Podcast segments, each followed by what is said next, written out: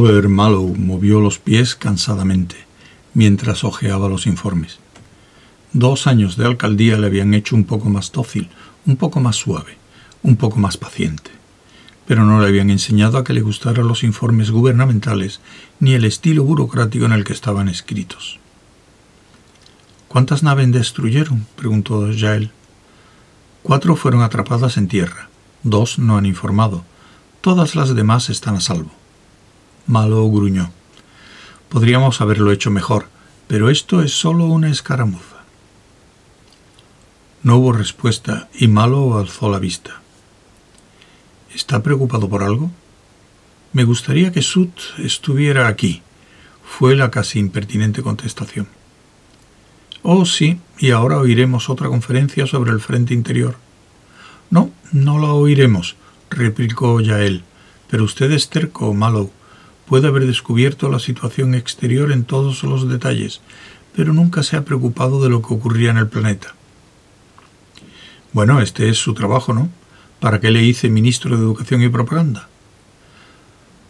Con toda claridad, para enviarme a una tumba temprana y miserable, dada la cooperación que usted me proporciona. Durante el último año le he vuelto sordo con el creciente peligro de Sut y sus religionistas, ¿De qué servirán sus planes si Sud fuerza una elección especial y le derrota? De nada, lo admito. ¿Y el discurso que hizo usted anoche sobre manejar la elección de Sud con una sonrisa y una caricia? ¿Era necesario ser tan sincero? ¿Hay algo mejor que robar a Sud su caja de truenos? No, dijo ya él violentamente, no del modo que usted lo hizo, me dice que lo ha previsto todo y no me explica por qué comerció con Corel a exclusivo beneficio suyo durante tres años. Su único plan de batalla es retirarse sin una sola batalla. Abandona todo el comercio con los sectores del espacio cercanos a Corel. Proclama abiertamente un ahogo del rey. No promete ninguna ofensiva, ni siquiera en el futuro. Galaxia Malo, ¿qué cree que puedo hacer en medio de este desastre? ¿Le falta atractivo? Le falta la menor llamada a la emotividad del pueblo. Es lo mismo. Malou, despiértese. Tiene dos alternativas. O se presenta al pueblo con una dramática política exterior, sean cuales fueren sus planes particulares, o establece cualquier compromiso con Sud. Malou dijo, Muy bien, si he fallado en la primera, probemos con la segunda. Sud acaba de llegar. Sud y Mallow no se habían encontrado personalmente desde el día del juicio, dos años atrás. Ninguno detectó ningún cambio en el otro, a excepción de la sutil atmósfera que los envolvía, prueba evidente de que los papeles de gobernante y pretendiente habían cambiado. Sud tomó asiento sin ningún apretón de manos. Mallow le ofreció un cigarro y dijo ¿Le importa que él se quede? Desea ansiosamente un compromiso. Puede actuar de mediador si se excitan los ánimos. Sud se encogió de hombros. Un compromiso es lo que usted querría. En otra ocasión le pedí que estableciera sus condiciones. Supongo que ahora las posiciones se han cambiado. Supone correctamente. Entonces, estas son mis condiciones. Debe usted abandonar su disparatada política de soborno económico y comercio de bagatelas y volver a la aprobada política exterior de nuestros padres. ¿Se refiere a la conquista por los misioneros? Exactamente. ¿No puede haber un compromiso distinto? No. Mm. Malo encendió su cigarro con toda lentitud e inhaló el humo. En tiempos de Harding, cuando la conquista por los misioneros era nueva y radical, hombres como usted se opusieron a ella. Ahora está probada, asegurada y confirmada. Todo lo que un Joran Sud encuentra bien. Pero dígame, ¿cómo nos sacaría usted del desastre actual?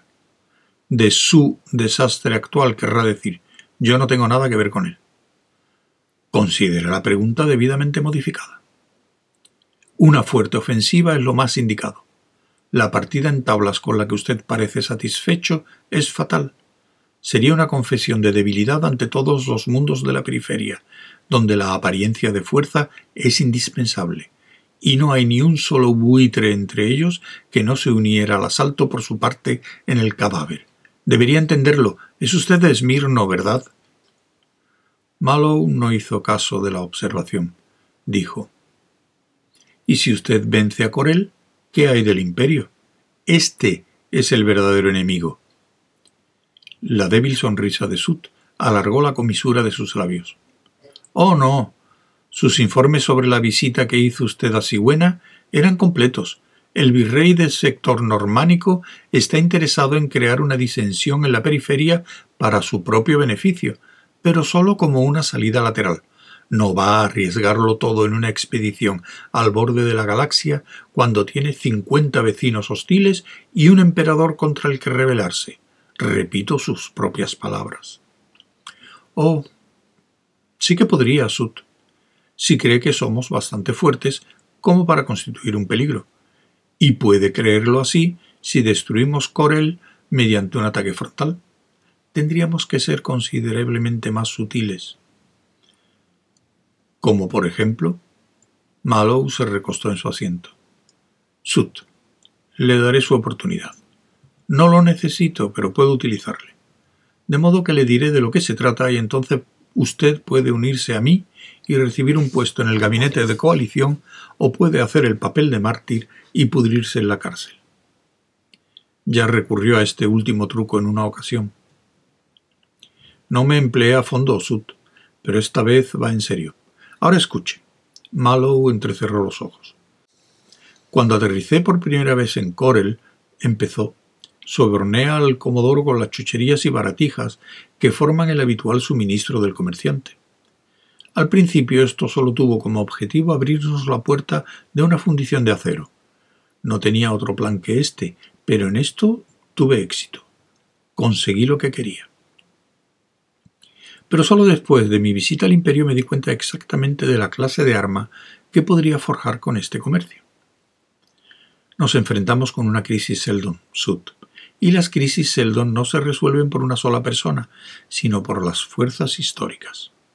Harry Seldon, cuando planeó nuestro curso de historia futura, no contó con brillantes héroes, sino con amplias extensiones económicas y sociológicas.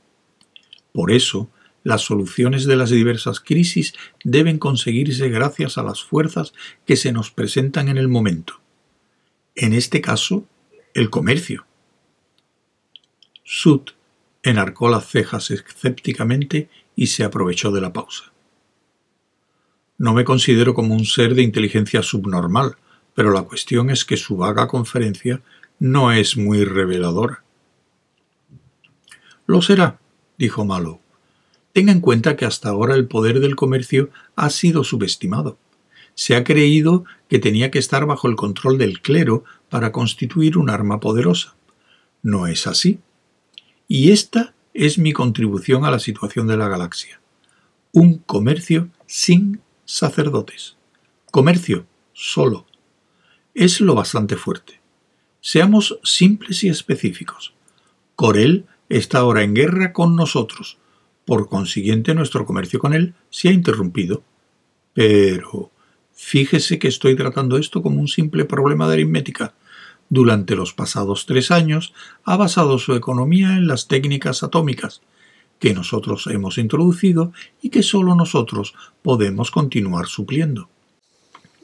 ¿Qué supone usted que pasará cuando los diminutos generadores atómicos empiecen a fallar y un aparato tras otro se estropee? Los pequeños aparatos domésticos serán los primeros.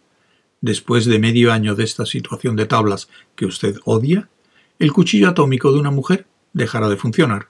Su horno empezará a fallar. Su lavadora no irá bien. El control de temperatura y humedad de sus casas quedará inutilizado en un caluroso día de verano. ¿Qué ocurrirá? Hizo una pausa en espera de una contestación, y Sut dijo tranquilamente Nada, la gente lo resiste todo durante la guerra. Es muy cierto, lo resisten todo enviarán a sus hijos al espacio en número ilimitado para que mueran horriblemente en naves espaciales destrozadas.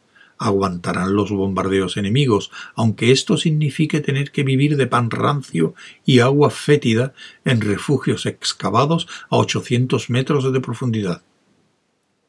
Pero es muy difícil soportar las pequeñas cosas cuando el entusiasmo patriótico de un peligro inminente no existe.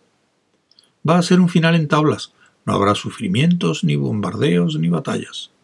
Solo habrá un cuchillo que no cortará, y un horno que no asará, y una casa que estará helada durante el invierno. Será muy molesto y la gente protestará. Sut dijo lentamente, como si formulara una pregunta. ¿En esto tiene usted puestas sus esperanzas? ¿Qué espera? ¿Una rebelión de amas de casa? ¿Un súbito levantamiento de carniceros y tenderos con sus cuchillos y sus tajos en alto, gritando Devuélvanos nuestras máquinas lavadoras autómicas, automáticas, marca superclino? No, señor, dijo Malo con impaciencia. No es eso lo que espero. Por el contrario, lo que espero es un fondo general de protestas y descontento que después serán representados por figuras más importantes. ¿Y cuáles son esas figuras más importantes? Los fabricantes, los propietarios de fábrica, los industriales de Corel. Cuando hayan transcurrido dos años de la situación de tablas, las máquinas de las fábricas empezarán a fallar, una por una. Estas industrias que nosotros hemos cambiado totalmente con nuestros nuevos aparatos atómicos se encontrarán repentinamente arruinadas. Las industrias pesadas se encontrarán masiva y súbitamente propietarios de nada más que una maquinaria inútil que no funciona. Las industrias funcionaban bastante bien antes de que usted llegara a Mallow. Sí, Sud, es verdad, pero el beneficio era de una vigésima parte del actuar, incluso dejando aparte el coste de la reconversión al estado original preatómico. Con los industriales, los financieros y el hombre de la calle en su contra, ¿cuánto cree que durará el Comodoro? todo el tiempo que él quiera, en cuanto se le ocurra obtener nuevos generadores atómicos del imperio. Y Mallow se echó a reír alegremente. Se ha equivocado Sud, se ha equivocado en lo mismo que el propio Comodoro, se ha equivocado en todo y no ha comprendido nada. El imperio no puede reemplazar nada. El imperio ha sido siempre un reino de recursos colosales. Lo han calculado todo en planetas, sistemas estelares y sectores enteros de la galaxia. Sus generadores son gigantescos porque pensaban de modo gigantesco. Pero nosotros, nosotros, nuestra pequeña fundación, nuestro único mundo casi sin recursos metálicos, hemos tenido que trabajar con la economía estricta. Nuestros generadores han tenido que ser del tamaño del pulgar porque era todo el metal del que disponíamos. Tuvimos que desarrollar nuevas técnicas y nuevos métodos técnicas y métodos que el imperio no puede seguir porque ha degenerado a un estadio cultural en que no puede realizar ningún avance científico vital. Con todos sus escudos atómicos, bastante grandes para proteger una nave, una ciudad, un mundo entero, nunca han podido construir uno para proteger a un solo hombre. Para suministrar luz y calor a una ciudad tienen motores de seis pisos de altura, los he visto, cuando los nuestros cabrían en esta habitación. Y cuando dije a uno de sus especialistas atómicos que una cajita de plomo del tamaño de una nuez contenía un generador atómico, casi se ahogó de indignación. Ni siquiera entienden sus propios aparatos colosales. Las máquinas funcionan automáticamente de generación en generación, y los que las cuidan son una casta hereditaria que serían impotentes si un solo tubo de de toda la vasta estructura explotara. Toda la guerra es una batalla entre estos dos sistemas, entre el imperio y la fundación, entre el grande y el pequeño. Para apoderarse del control de un mundo disponen de inmensas naves que pueden hacer la guerra, pero carecen de todo significado económico. Nosotros, por el contrario, disponemos de cosas pequeñas inútiles en una guerra, pero vitales para la prosperidad y los beneficios. Un rey o un comodoro se hará cargo de las naves e incluso irá a la guerra los gobernantes arbitrarios a lo largo de la historia han destrozado el bienestar de sus súbditos por lo que ellos consideraban honor y gloria. Y Asper Argo no resistirá la depresión económica que asolará Corel dentro de dos o tres años. Sud estaba junto a la ventana de espaldas a Malo y Yael. Se había hecho de noche, y las pocas estrellas que pugnaban por brillar aquí y allá en el mismo borde de la galaxia titilaban contra aquel telón de fondo de la caliginosa y aplastada lente que incluía los restos de aquel imperio, aún extenso, que luchaba contra ellos. Sud dijo, No, usted no es el hombre. ¿No me cree? Quiero decir que no confío en usted. Tiene usted la lengua muy larga. Me engañó debidamente cuando creí que le tenía bien vigilado durante su primer viaje a Corel. Cuando pensé que le tenía arrinconado en el juicio, se introdujo como un gusano hasta llegar al puesto del alcalde por medio de la demagogia. En usted no hay nada recto, ningún motivo que no tenga otro detrás, ninguna declaración que no tenga tres significados. Supongamos que sea usted un traidor, Supongamos que su visita al imperio le haya proporcionado un subsidio y una promesa de poder. Sus acciones serían precisamente las que ahora son. Procuraría hacer estallar una guerra después de haber reforzado a su enemigo. Forzaría a la fundación a la inactividad y tendría una explicación plausible para todo, tan plausible que convencería a todo el mundo. ¿Quiere decir que no habrá acuerdo? preguntó Mallow amablemente. Quiero decir que debe usted dimitir, por libre voluntad o la fuerza. Le advertí que la única alternativa era la cooperación. El rostro de Joran Sut se congestionó con un súbito acceso de emoción. Y yo le advierto, joven malo de Esmirno, que si me arresta no habrá cuartel. Mis hombres no pararán de divulgar la verdad sobre usted, y la gente de la Fundación se unirá en contra de su gobernante extranjero, tienen una conciencia de destino que un esmirniano no puede comprender, y esa conciencia le destruirá. Hover Mallow dijo tranquilamente a los dos guardias que acababan de entrar. Llévenselo, está arrestado. Sud dijo, es su última oportunidad. Mallow apagó su cigarro y no levantó la vista. Y cinco minutos después, ya él se levantó y dijo preocupado. Bueno, Ahora que ha hecho usted un mártir para la causa, ¿qué pasará? Mallow dejó de jugar con el cenicero y levantó la mirada. Ese no es el Sud que yo conocía. Es un toro cegado por la sangre. Galaxia, me odia. Entonces, todo es más peligroso. ¿Más peligroso? Tonterías. Ha perdido toda la capacidad de juicio. Ya él dijo tristemente. Es usted demasiado confiado, Mallow. Ignora la posibilidad de una rebelión popular. Mallow le miró, triste a su vez. De una vez por todas, ya él, no hay ninguna posibilidad de una rebelión popular. Qué seguro de sí mismo está usted. Estoy seguro de la crisis Seldon y de la validez histórica de sus soluciones, externa e internamente. Hay ciertas cosas que no he dicho a Sud. Él trató de controlar la misma fundación por las fuerzas religiosas, tal como controlaba los mundos exteriores, y fracasó. Lo cual es el signo más seguro de que en el esquema de Seldon la religión está descartada. El control económico funcionó de distinta forma, y para repetir esa frase del famoso Salvor Harding que a usted tanto le gusta, es una mala pistola la que no puede apuntar en dos direcciones. Si Corel prosperó con nuestro comercio, nosotros también lo hicimos. Si las industrias colerianas se hunden sin nuestro comercio, y si la prosperidad de los mundos exteriores se desvanece con el aislamiento comercial, del mismo modo se hundirán nuestras industrias y se desvanecerá nuestra prosperidad. Y no hay ni una sola fábrica, ni un solo centro comercial, ni una línea de embarque que no esté bajo mi control que no pueda ser exprimida por mí hasta reducirla a la nada si Sud intentara una propaganda revolucionaria.